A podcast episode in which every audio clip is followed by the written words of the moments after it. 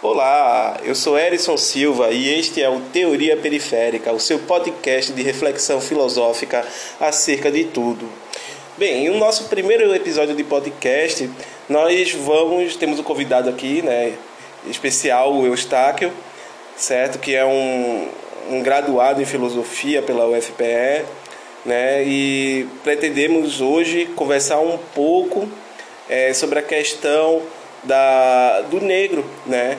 Da, do, do, sujeito, da pessoa negra, né? tanto em nosso país né? quanto no, no nosso próprio estado, certo? Eu vou pedir para o Eustáquio se apresentar, né? falar um pouco de si, da, da formação dele, do que ele trabalha, né? mas hoje vamos falar um pouquinho sobre a questão de racismo, porque é algo urgente em nossa sociedade. É preciso falar sobre racismo, racismo mais do que isso. É preciso que os negros, né, que eu e o Eustáquio, somos dois homens negros, é, falemos sobre tal questão que assola, toca, né, violenta, agride é, a população negra no nosso país, tenha ela consciência disso ou não. Né? Eustáquio, por favor, fala um pouco aqui, se apresenta, certo? E já dá uma introdução aí sobre a questão do racismo, a questão do sujeito negro em nossa sociedade. Olá, aqui é o seu Eustáquio, agradeço ao Erison pela, pela, pelo convite e pela paciência né, de, de, ter que marcar e organizar toda essa questão. Bem, eu, eu sou graduado em Filosofia pela Universidade Federal de Pernambuco, estudei basicamente toda a minha graduação temas que giram em torno da filosofia da linguagem, da filosofia analítica da linguagem. Foi nela que eu me especifiquei e a partir dela que eu pensei as outras áreas da, da filosofia.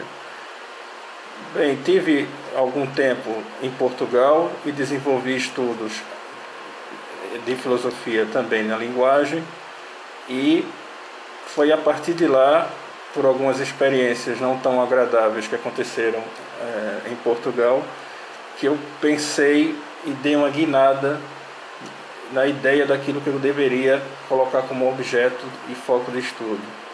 Explico. É, infelizmente, quando você é um homem negro e quando você é, tem que lidar com esse racismo que, é, que estruturalmente nos oprime, essa, essas, esses episódios de racismo acontecem quando você menos espera, na hora que você menos espera e da forma que você menos espera. E aconteceu comigo, como já deve ter acontecido com muitas pessoas, homens e mulheres negras, de forma direta ou indireta, de forma mais ou menos violenta. E passar por essas situações e ter que conviver com essas questões é que fazem você ter que parar, refletir e começar a perspectivar a vida de uma outra forma. E foi nessa questão, e foi a partir desses, desses momentos de racismo que eu passei a questionar, mas e se eu pensar não só a linguagem, mas como o racismo como um modo é, completo de nadificar, de desqualificar e de excluir a mim enquanto negro e a todo negro em geral. Então foi a partir daí e foi a partir dessas experiências desagradáveis da vida que as coisas começaram a fazer mais sentido na minha cabeça, que eu tinha que imperativamente começar a pensar e a, e a idealizar uma maneira de combater e de ser alguém que possa é, passar alguma experiência de combate, alguma experiência de, de, de pensar um mundo sem o racismo ou a partir de outra perspectiva que não seja racista, discriminatória, preconceituosa. Então essa é a ideia que eu quero deixar como início para essa conversa. Como é que eu posso, como é que nós podemos, como é, como é que cada um pode dar início a uma visão de mundo que não seja racista. Essa é a questão, então é, é por aí que eu quero começar. É. Agora vamos ver o que, é que o, o meu amigo Erison tem a dizer. perfeito, perfeito. O Eustáquio, né? Assim como o Eustáquio, eu também passei né, por situações de discriminação racial, né, de, de, de, de, preconceito, de várias formas de violência, tanto física quanto psicológica, quando é, residia em Florianópolis. Né, isso daí também é, me trouxe uh, o despertar para a questão racial. Né? Por, por conta que você passa por essas situações, muitas vezes você sente o desconforto, mas você não sabe explicar porque você está sentindo aquele desconforto ou você simplesmente não entende, né? E aí quando você estuda, é, procura se aprofundar no assunto, né, com conceitos, é, é, você entende porque sentiu aquele desconforto, entende porque é, se sentiu mal. Né? E, e, aí, obviamente, né, quando não é uma situação de racismo escancarado, como violência física, violência sexual ou, ou violência psicológica, entendeu? O racismo ele, ele tem, por assim dizer, várias vertentes, várias formas de se manifestar e de ser praticado. Né? Mas, assim, a gente não pode falar de racismo uh, sem antes entender um pouco né, do o, o que se trata isso. Né? Racismo já está ligado diretamente ao termo raça, né? e, e por tal é, ele é uma construção social. Né?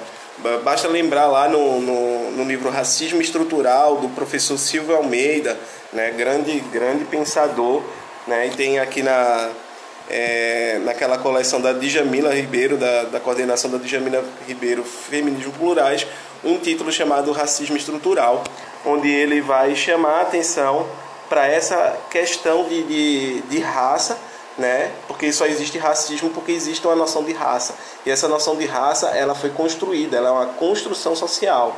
Ela, ela nem sempre, o que significa que ela nem sempre existiu né, ao decorrer da história da humanidade. Ela foi criada com um dado objetivo e a gente vai tentar entender um pouco disso agora. Eu vou citar alguns trechos aqui, certo, da, da obra do Silvio, Silvio Almeida, é, que vão ajudar a elucidar, vão ajudar, certo, a, a, a gente a entender melhor esse ponto que eu quero trazer para a discussão, para esse debate, certo? Bem, abre aspas. A noção de raça como referência a distintas categorias de seres humanos é um fenômeno da modernidade que remonta aos meados do século XVI. Por trás da raça sempre há contingência, conflito, poder e decisão, de tal sorte que se trata de um conceito relacional e histórico Assim, a história da raça ou das raças é a história da constituição política e econômica das sociedades contemporâneas. Fecha aspas. Né? Então, aqui ele já, o Silvio de Almeida ele já coloca né, que raça ela foi criada e criado com uma, é, uma intenção, né, essa noção de raça. Né? Por quê? Porque é, existe conflitos de poder, né, de decisão, de local de decisão, certo? Conflitos econômicos, políticos, certo? E isso está entrelaçado, está é, conectado diretamente com a noção de raça que foi criada. Né? Não é à toa que a gente vai ter como uma das maiores manifestações dessa noção, desse, é, desse racismo, né? a escravidão negra que aconteceu na América Latina e que toca diretamente na, na nossa constituição histórica. Ok? bem, uma vez que a gente sabe, a gente tem noção do que, do que é raça, né? a gente já sabe porque foi criado raça, cabe aqui colocar que tipo raça opera a partir de dois registros básicos, certo? É uma noção que ela opera na sociedade a partir de dois registros básicos que se entrecruzam e, e se complementam, né? Abre aspas, o Silvio de Almeida vai colocar raça como característica biológica, em que a identidade racial, eh, racial será atribuída por algum traço físico, como a cor da pele, por exemplo. 2. Raça como característica étnico-cultural, em que a identidade será associada à origem geográfica, à religião, à língua ou outros costumes, a uma certa forma de existir a configuração de processos discriminatórios a partir de registros étnico-culturais. Franz Fanon denomina racismo cultural. Fecha aspas. Né? Ele, aqui o Silvio ele já faz uso até do Franz Fanon, que é um, uh, um grande pensador, certo? É, uh, francês, martinicano, certo? Que pensa a raça a partir de, de, de, de questões sociais e psicanalíticas, certo? E que mostra as consequências para a construção do sujeito negro, né, do racismo. É algo que a gente vai discutir mais à frente, mas isso daqui já, já mostra que tipo a questão de raça ela é muito complexa, ela não é algo uh, superficial, trivial, né? Até porque não seria criado da forma como foi, né? Se não Uh, se não tivesse uma intenção por trás, se não tivesse um, um, um, projeto de domínio né, de, de uma raça sobre a outra. Né.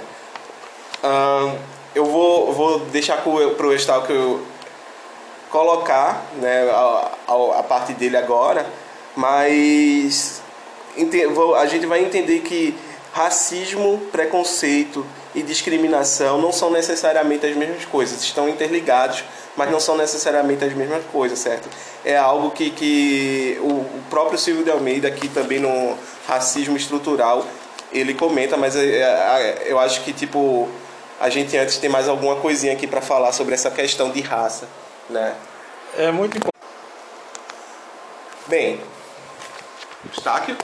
Bem, é como o Erison muito bem citou, é, a questão do, do, do racismo, ela no Silvio de Almeida, que é um grande e profundo pensador da questão, um intelectual que tem todas as ferramentas cabíveis para fazer um trabalho de excelência e de trilhar um caminho para tirar as pedras do caminho, porque é uma coisa que ainda precisa ser muito estudada e muito pensada.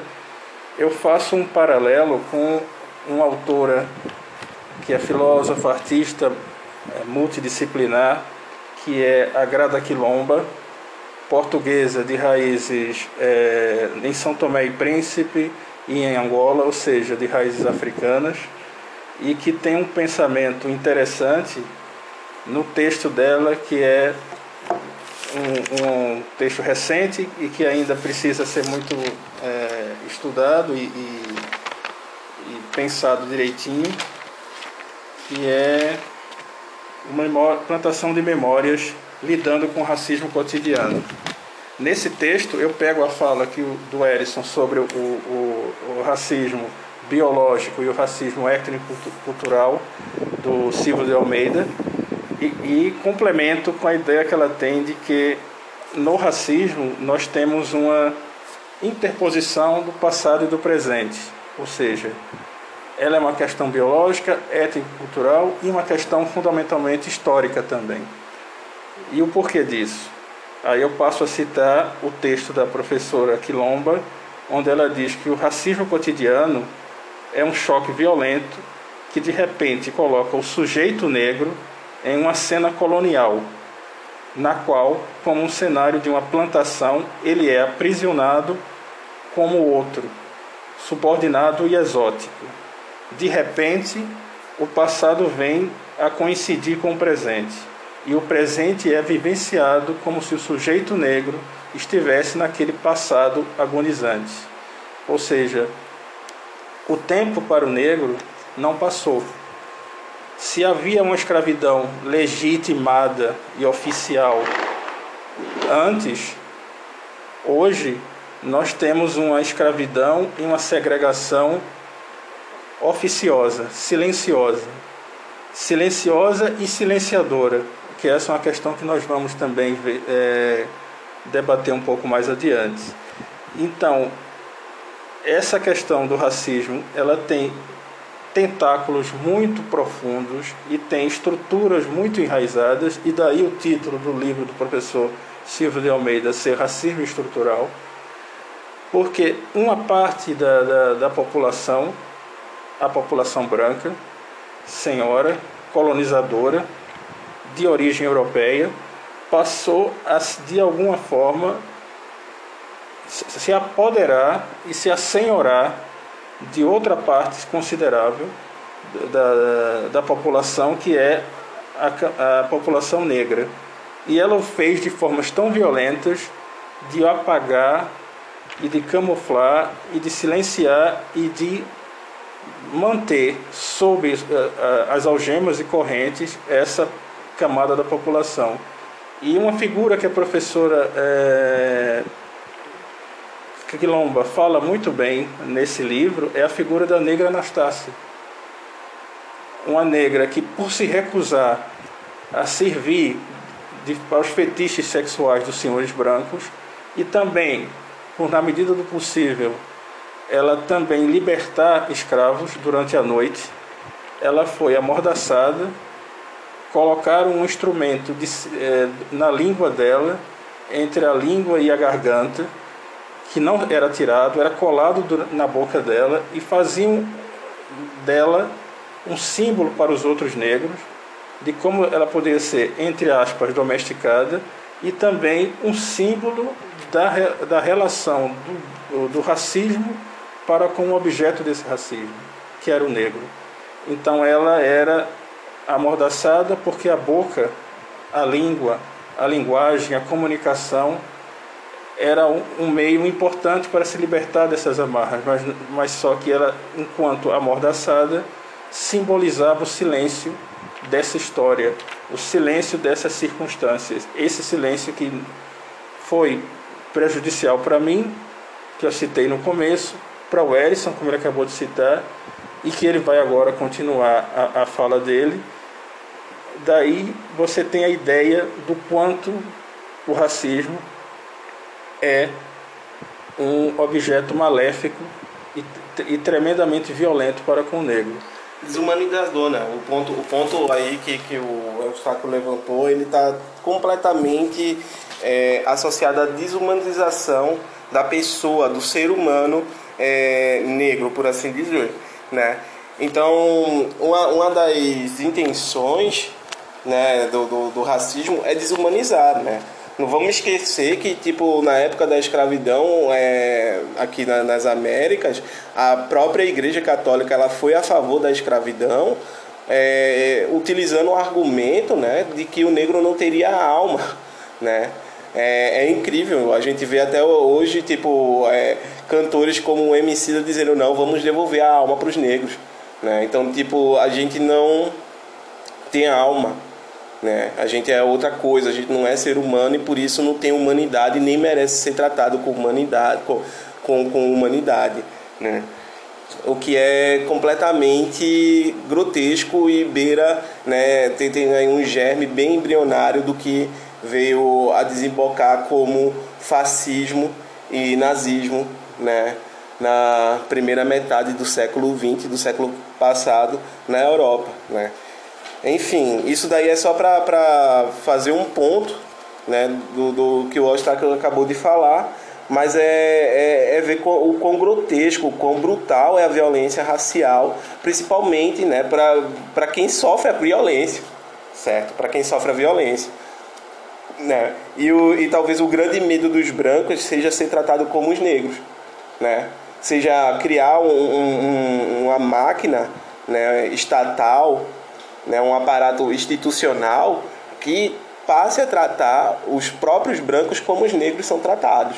Né, que é algo que aconteceu durante o, os regimes fascistas e nazistas, né, tratando pessoas brancas como é, foi como os negros foram tratados, né? Antes. Então, tipo, tudo aquilo que foi testado nos corpos negros foi testado, né? No, no, no, no, é, nos negros passou também a ser testado, passou também a ser praticado com pessoas brancas. E isso daí foi o horror, né? Foi algo é, que perdura na história, fica firme na história, como uma lembrança de que, tipo, olha, a gente não pode fazer isso é, com a gente mesmo, né? Os próprios europeus fazer isso com, com a gente mesmo, mas né, com o restante, né? Talvez as coisas... É, talvez não, né?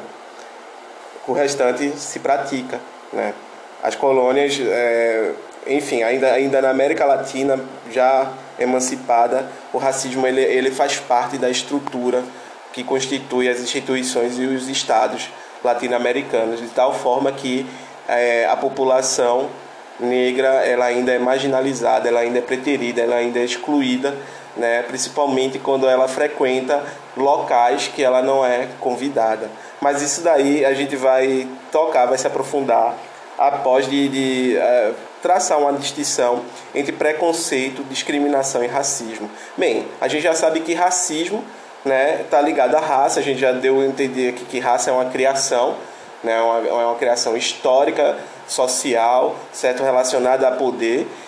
E, e, agora a gente vai entender aqui, segundo as palavras do professor Silvio Almeida, né, que é um intelectual brilhante, negro, brilhante, certo? Uh, o que é racismo, certo? Uma definição aqui de racismo. E aí abre aspas, o Silvio Almeida diz: o racismo é uma forma sistemática de discriminação que tem a raça como fundamento e que se manifesta por meio de práticas conscientes ou inconscientes que culminam em desvantagens ou privilégios para indivíduos a depender do grupo racial ao qual pertence. Então aqui a gente já tem, né, uma definição do que é racismo, certo? É uma discriminação que tem a, raça como fundamento, né? Sem, sem o conceito de raça a gente não tem racismo, certo? É por isso que raça é tão importante, é por isso que é tão importante a gente entender a criação da raça, né?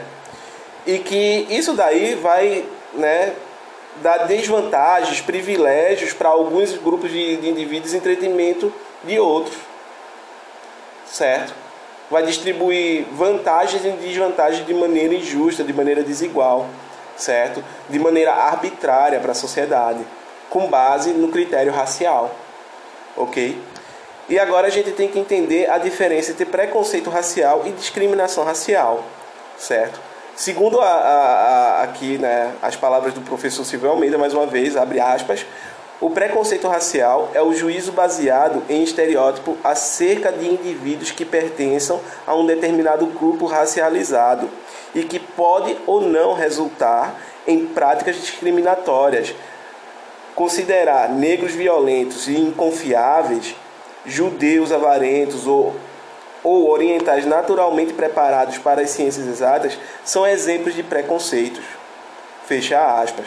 Então, tipo, preconceito, né, é como se fosse de fato uma preconcepção, né? Algo que é pré-estabelecido acerca né, de, de, de um, um, determinado grupo racial, de um determinado grupo étnico, entendeu? Um grupo é, de, um, de uma determinada cultura, né? O que vai ser bem diferente de discriminação racial, né? Abre aspas, Discriminação racial é a atribuição de tratamento diferenciado a membros de grupos racialmente identificados. Portanto, a discriminação tem como requisito fundamental o poder, ou seja, a possibilidade efetiva do uso da força, sem a qual não é possível atribuir vantagens ou desvantagens por conta da raça. Fecha aspas, né? Aqui, final da citação. Então, tipo, já deixa claro, né, a diferença é, entre discriminação né, e preconceito racial. Ambos acontecem, mas não são exatamente o mesmo fenômeno, certo? A discriminação ela está necessariamente ligada ao poder, entendeu? E daí tem um, um, uma consequência para a vida da população negra que é gigantesca, entendeu? Desde de qual espaço, de qual, de qual profissão você vai ter, né, de, qual, de qual lugar na sociedade você vai ocupar. Né? Eu, eu, em outras conversas aqui com o Eustáquio, eu cheguei a falar, olha, o negro ele tem praticamente duas possibilidades de ser bem sucedido dentro da sociedade. E essas duas possibilidades estão ligadas diretamente ao entretenimento, né? que é um ser um grande atleta, né? um grande jogador de futebol, um grande é, corredor, um, enfim, um grande, um grande atleta em qualquer modalidade esportiva, né? ou ser um grande artista. Essas são as duas grandes possibilidades é, de, de sucesso profissional para a população negra. Ou você tem que, ser, tem que ter um, um, um grande talento é, esportivo ou um grande talento artístico. É como se a gente não pudesse ser grandes intelectuais, grandes gestores políticos, certo? Ocupar posições em, em, empresas, em cargos de empresas importantes, certo? É como se a gente não, não, não pudesse é, é, acessar, entendeu? Um, uma parte da sociedade, né? uma parte dos empregos, das profissões da sociedade que vão necessariamente estar em destaque, né? Um, um, grande jornalista negro, entendeu? Um, um grande escritor, né? Lembre-se que, que a questão do grande escritor, grande intelectual, né? o Machado de Assis ele é retratado como branco. Né? Então, isso daí é algo, é algo é, que já traduz como o, o, racismo, né, ele se manifesta principalmente dentro da sociedade brasileira, porque uma vez que Machado de Assis a gente não consegue negar nem a genialidade dele, nem a importância, para a literatura nacional e internacional, o que é que se faz? Eu nego né, a característica racial fenótipa dele, de ser negro. Né? Eu retrato, eu passo a retratar Machado de Assis de uma, da forma mais embranquecida possível, para que ele não se torne uma referência né, enquanto intelectual, enquanto, enquanto escritor, entendeu? Para os outros negros é, né, da sociedade. Então é algo que tipo, tem que ser atentado, tem que ser chamado a atenção certo? Bem, eu já falei um bocado aqui, né? Mas eu quero também que, que, que o Eustáquio aqui, que é o nosso convidado, fale, porque eu tenho certeza que ele tem muita coisa a dizer. Certo? Eustáquio, contigo aqui. É, certamente, sobre a questão do Machado, ela é emblemática, não é? Porque é, é o nonsense de você estereotipar o negro como não podendo ocupar o lugar de, de um grande escritor, de um grande influenciador intelectual, de um grande é, é, destaque na sociedade que não seja desportivamente ou artisticamente, o que, não, o que não é desmerecer essas duas profissões. Na verdade, é querer um lugar ou vários lugares a mais para que o negro ocupe. Essa é a grande questão. E eu queria citar uma pequena, um pequeno trecho do professor João Costa Vargas, que é professor de estudos afrodiaspóricos da Universidade do Texas, ele diz de forma sucinta que pessoas negras estão fora do lugar, em lugares de privilégio, como shopping centers e outros lugares que você pode identificar claramente. Mas elas também estão fora de lugar, independentemente do lugar. É mais do que simplesmente dizer, ah, você não tem capacidade para ocupar determinado lugar é simplesmente fechar essas portas e negar essas possibilidades. Uma, uma, uma coisa completamente é, normalizada, normatizada na sociedade. E se você for perguntar para pessoas que acham que você está ocupando um lugar estranho, que você é o que uma expressão que o meu amigo Erison usa, um corpo estranho no lugar, é só você frequentar uma sala de ópera, é só você frequentar um próprio concerto de jazz que majoritariamente é composto por negros, entre seus compositores e instrumentistas, mas ao negro hoje em dia esses lugares são vetados. Mas não são vetados de, de lhe barrarem na entrada, e por isso é tão importante a, a distinção do professor Silvio de Almeida entre racismo, entre preconceito e entre discriminação. Nesse caso, nós somos discriminados nós somos violentados na nossa condição de liberdade de ir e vir. Aí é que nós também temos é, conversado muito, o Erison e eu, sobre o quanto para o negro é difícil ser respeitado qualquer direito fundamental contido na Constituição. Perfeito. Se a, a, um direito fundamental de uma liberdade de expressão é tão valorizado entre outras, entre outros grupamentos raciais, étnicos, vamos dizer assim, para nós negros isso é bem mais difícil. Nós não temos canais dessa expressão, os nossos microfones são retirados e a nossa expressão e a nossa expressividade é totalmente negada e vilipendiada. Então, é uma questão que também é trazida pela professora Grada Quilomba, nesse mesmo texto que citei, que é Memória das Plantações, ela diz o seguinte: que é uma das questões também que é atribuída ao negro. O negro, para além de não ter espaço nessas profissões citadas pelo Ellison, de ter, ter, ter que ver o Machado de Assis ser embranquecido, ele também é extremamente, altamente e fundamentalmente sexualizado. Perfeito. Então, ela diz o seguinte: a sexualidade, que é extremamente negada nessa sociedade, ou seja, a sociedade branca, é projetada nos outros corpos, pois se tornam sujos, obscenos, marginais, sexuais, perigosos, criminosos, agressivos e abusivos. Todas essas metáforas e fantasmas são projetados nestes corpos, nos corpos negros. Nós estamos como um depósito de tudo aquilo que a sociedade branca patriarcal não quer ser. Mas não somos. Nós não somos isso. É um papel forçado que não nos cabe. É um papel de profunda alienação e que nós reconhecemos em muitos ismos diferentes, como o racismo, a homofobia e assim por diante. Ou seja, para além de toda a violência que é negar tem a outra violência que é a de afirmar aquilo que não somos. Então nós somos verdadeiros, verdadeiros atletas sexuais, ou seja, a visão de um homem negro é como se fosse um atleta sexual capaz de proezas dignas do Guinness Book, do livro dos recordes, entendeu? Quando não isso, a mulher, aquela mulher que era é, mantida na senzala, ela também era mantida para os caprichos sexuais dos senhores, ela também era mantida para amamentar os filhos do casal da casa grande.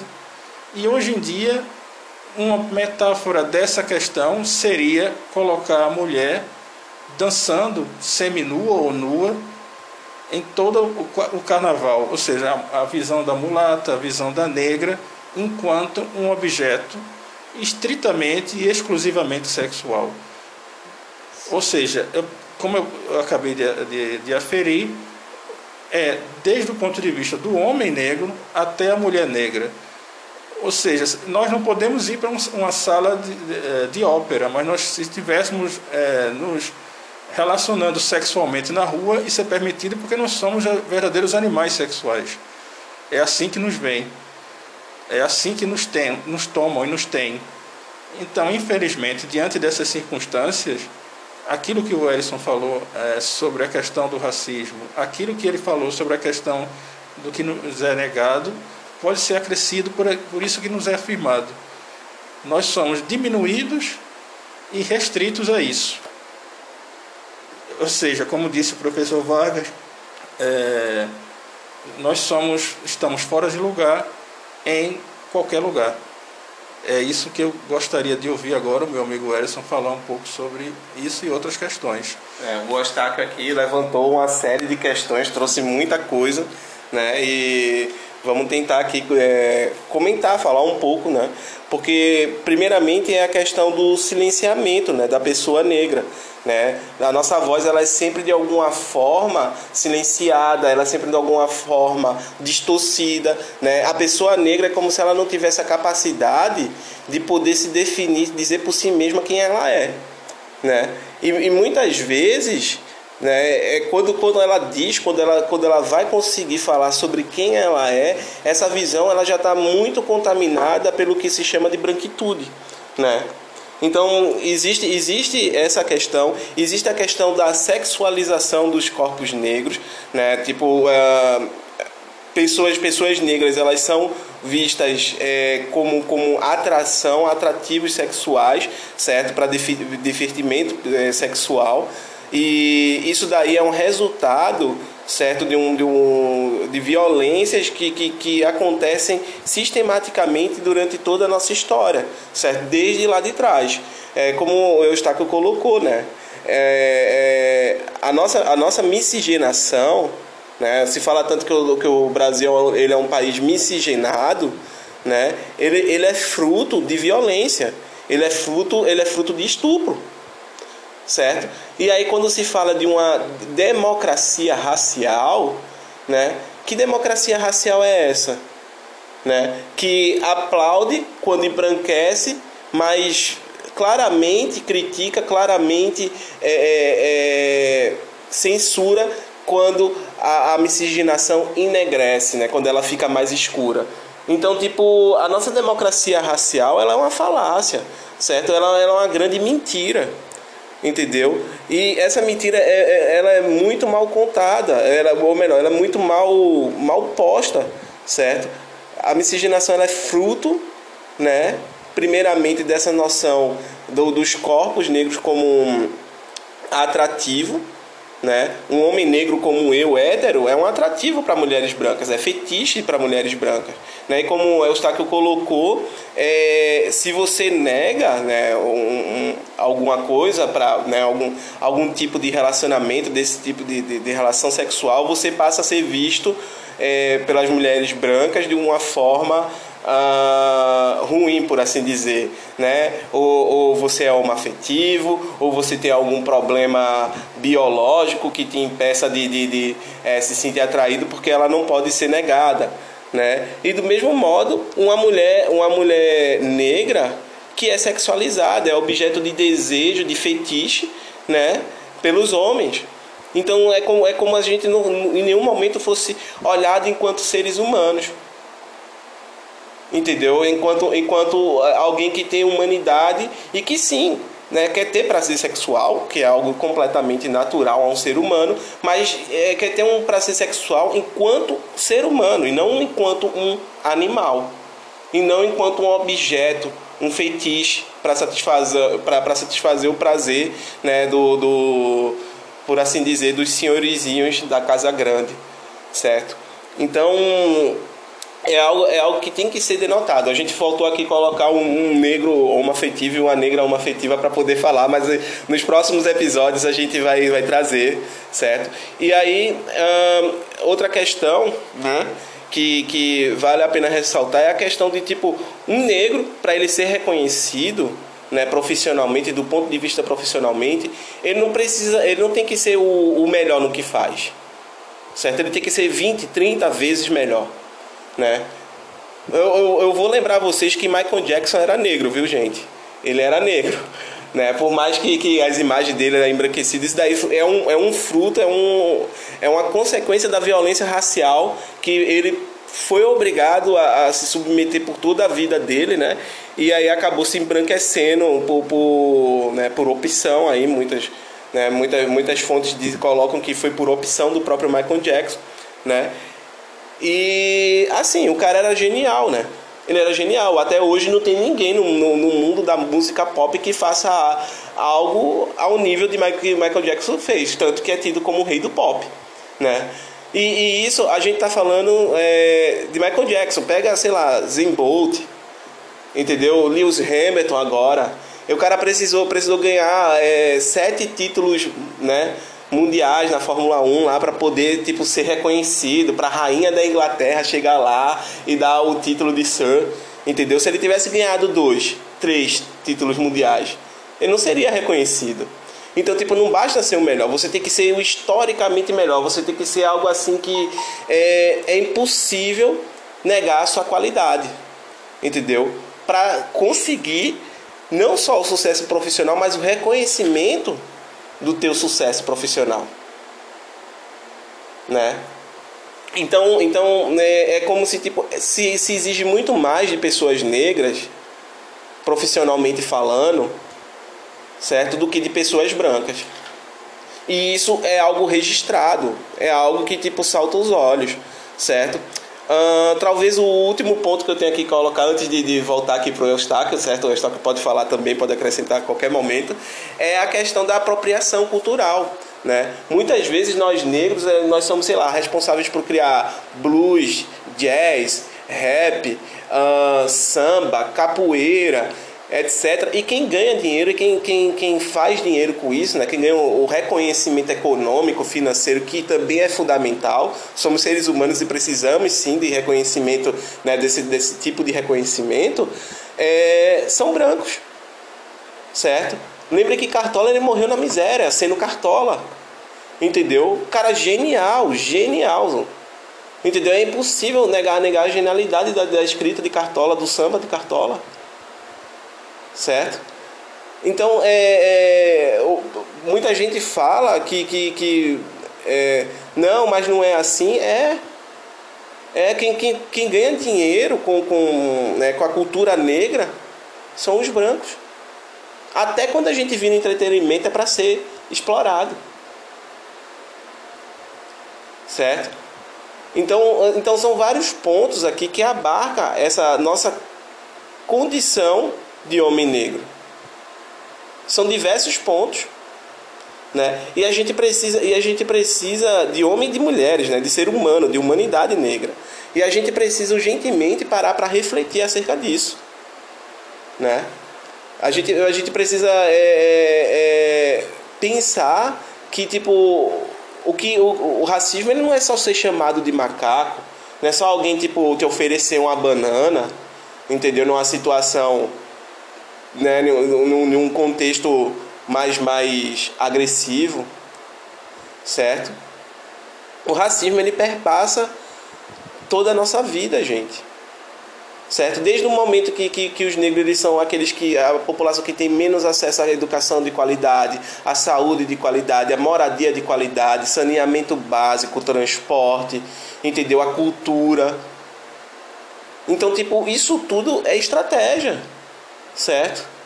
A gente é, é aquela coisa, é, quantos ministros do, do Supremo Tribunal na nossa história foram negros?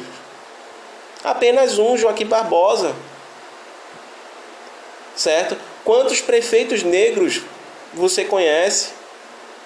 Governadores negros, presidentes da República, senadores, deputados federais. Isso está atrelado diretamente ao poder, está atrelado diretamente ao local que a, que a pessoa negra, certo, vai ocupar na sociedade. E é inadmissível, né, num país onde se tem pelo menos, como o Brasil, se tem pelo menos 51% da população negra, não haver possibilidade, certo, de, de, de, de negros estar ocupando cargos de importância, cargos de poder, cargos de tomada de decisão. Certo? Os negros só podem ser liderados, eles não podem liderar. É algo que tem que ser refletido, viu, minha gente? tem que ser refletido. Eustáquio. Eu queria só complementar nisso que você falou muito bem. Do que você falou não há nada a acrescentar. Só devo me calar, para parafrasear o Wittgenstein, sabe? Mas é, para mudar essa situação, para, esse estado de coisas se alterar, é preciso que aconteça um fenômeno que autores como Stuart Hall, como Bell Hooks, entre outros, chamam de tornar-se.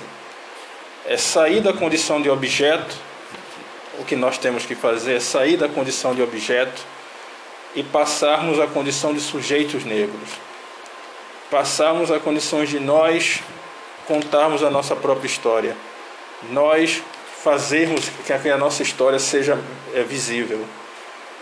Então eu cito agora o Bell Hooks quando ele diz o seguinte: a história pode ser interrompida, apropriada e transformada através da prática artística e literária, entre outras.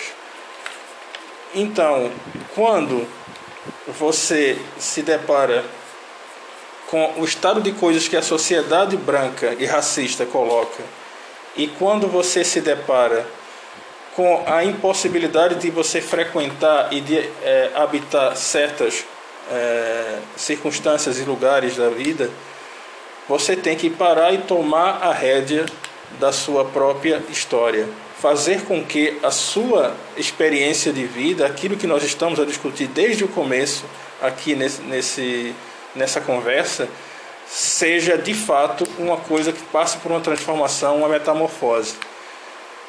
Aí você pode me dizer que isso pode se tornar uma coisa difícil, pode ser uma coisa complicada, complexa de, de, de ser feita, mas aí eu posso lhe dizer: todos esses, esses autores que foram citados por nós aqui, o professor Silvio de Almeida, a professora Grada Quilomba, o, o Franz Fanon, entre outros, foram pessoas que tomaram as rédeas da sua própria é, é, vida e colocaram a sua história na primeira pessoa e disseram: peraí, agora eu vou contar a minha história. E vocês fizeram isso. O racismo não é meu. O racismo foi atribuído por vocês a mim. A, a diminuição da minha raça é um critério seu e não meu. É isso que é, que é uma das coisas que nós, de uma forma geral, queremos deixar claras aqui. Perfeito. Se, se você passar a se entender não como menor, não como inferior, mas sim como alguém que foi colocado como tal, aí você tem condições de refazer e de se apropriar e de se transformar a história, como foi dito aqui. E para encerrar minha participação e, e deixar a, a, as honras finais para o meu amigo Erison, eu gostaria de ler um pequeno poema do poeta e, e, e artista Jacob Saint-Larose, pequenino mesmo, onde ele resume tudo aquilo que nós é, dissemos aqui, tanto a parte negativa, ou seja, a parte que nos tornaram, a parte que nos objetificaram e a parte que nós deveremos alterar essa situação. Quando ele diz o seguinte: Por que escrevo? Porque eu preciso. Porque a minha voz, em todos os seus dialetos, tem sido calada por muito tempo. Então, meu caro, agradeço a oportunidade dessa conversa e deixo as honras finais para ti. Nossa, é, final do, do, do, nosso primeiro podcast aqui, né? Foi um prazer ter é, você comigo, Eustáquio. A, a, gente vai né, voltar a fazer outros podcasts, a ter outros programas, certo? É, vamos, vamos ter convidados, convidadas, vamos tocar muito na questão do negro, certo? Vamos fazer uma série aqui. E é isso, né? É para que a nossa voz não seja mais silenciada. É para que os outros não digam, certo, que nós somos. E se nós mesmos é, dizer quem nós somos, ok? É para que a gente conte a nossa própria história, certo? E não que outro venha contar por nós. É para que os negros, né, finalmente consigam não só falar, mas também se ouvir, certo? E com isso, elaborar um processo de conscientização da nossa própria condição nesse mundo. Então é necessário falar, é necessário refletir, é necessário escutar, mas mais do que isso, é necessário a gente construir, certo, vias, é, estratégias de sobrevivência, entendeu? A população negra é a que mais, infelizmente, sofre violência e morre, né? Basta lembrar que no Brasil, infelizmente, tem um dado que a cada 23 minutos um jovem negro, né, entre 15 e 29 anos, é assassinado.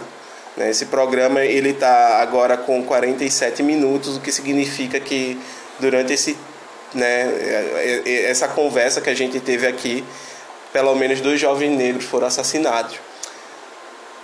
A gente né, tá falando, tá aqui conversando para modificar isso para que a gente faça programas, sei lá, de duas, três horas e que nesse, né, nesse espaço de tempo nenhum negro seja mais assassinado no país. Certo, gente? Então, por favor, entendam aí a nossa intenção, entendam é, o nosso projeto e vamos lá, certo? Vamos lutar porque, do mesmo modo como a, a questão de raça foi criada, foi construída historicamente, ela pode ser descriada, ela pode ser desconstruída e a gente pode superar, certo? De alguma forma, arrumar alguma forma de superar é, essa situação terrível que nos jogaram, nos colocaram, certo? Ao mesmo tempo que a gente, né, a gente tipo, a gente tem que ter consciência de que é difícil, a gente tem que ter consciência das dores, das dificuldades, das angústias, certo? Do, do, do, do contexto que é completamente desfavorável mas ao mesmo tempo a gente tem que entender que a gente é que tem que mudar, certo? É, assim, eu encerro por aqui minha, minha participação. O Eustáquio tem mais alguma coisa aqui a falar, Eustáquio? É só deixar um provérbio iorubá com vocês, que resume tudo isso que o Erison falou por fim. É o seguinte: aquele que nos causa dor ensina a nos, a nos ensina a ser mais fortes. Bom, é isso que eu queria dizer. Agradeço a todos e faço as honras. Obrigado por nos escutar até agora, certo? Este é o Teoria Periférica, o seu podcast de reflexão filosófica acerca de tudo.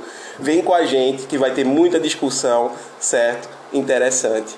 Um abraço e fica na paz.